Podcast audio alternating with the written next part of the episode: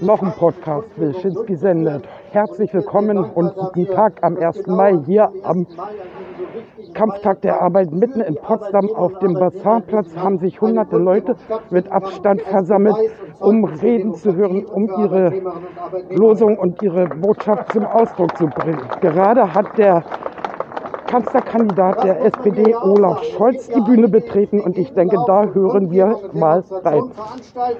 Mit der gleichzeitigen Behauptung, eigentlich sei das gar nicht möglich, die keine Abstandsregeln beachten, die keine Masken tragen, die so tun, als gäbe es das Coronavirus nicht mit all seinen Folgen für so viele Bürgerinnen und Bürger des Landes. Die haben nicht recht, diese Querdenker und all diejenigen, die das Miteinander in unserer Gesellschaft bekämpfen. Aber wir haben recht, wenn wir sagen, Demokratie findet statt, auch in Corona-Zeiten. Und die Arbeitnehmer, die machen das deutlich mit dieser Kundgebung.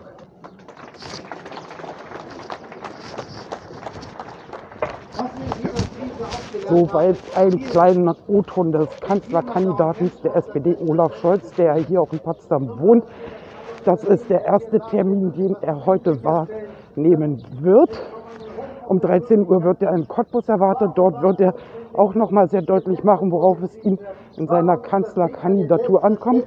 Ansonsten kann man sagen, hatten wir auch Glück mit dem Wetter. So ganz himmelblau ist es nicht, aber immerhin besser als grau. Das kann Zuversicht stiften und das wird auch dem Kampftag der Arbeit mit Sicherheit ein bisschen den netten Rahmen geben.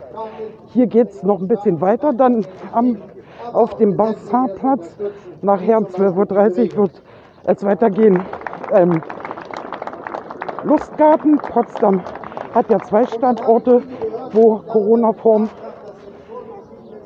und natürlich auch entsprechend mit Abstand der Kampftag der Arbeit begangen werden kann. Das ist immerhin etwas, was hier heute stattfinden konnte. Hier war noch ein Podcast Wilczynski sendet vom 1. Mai in Potsdam auf dem Wasserplatz.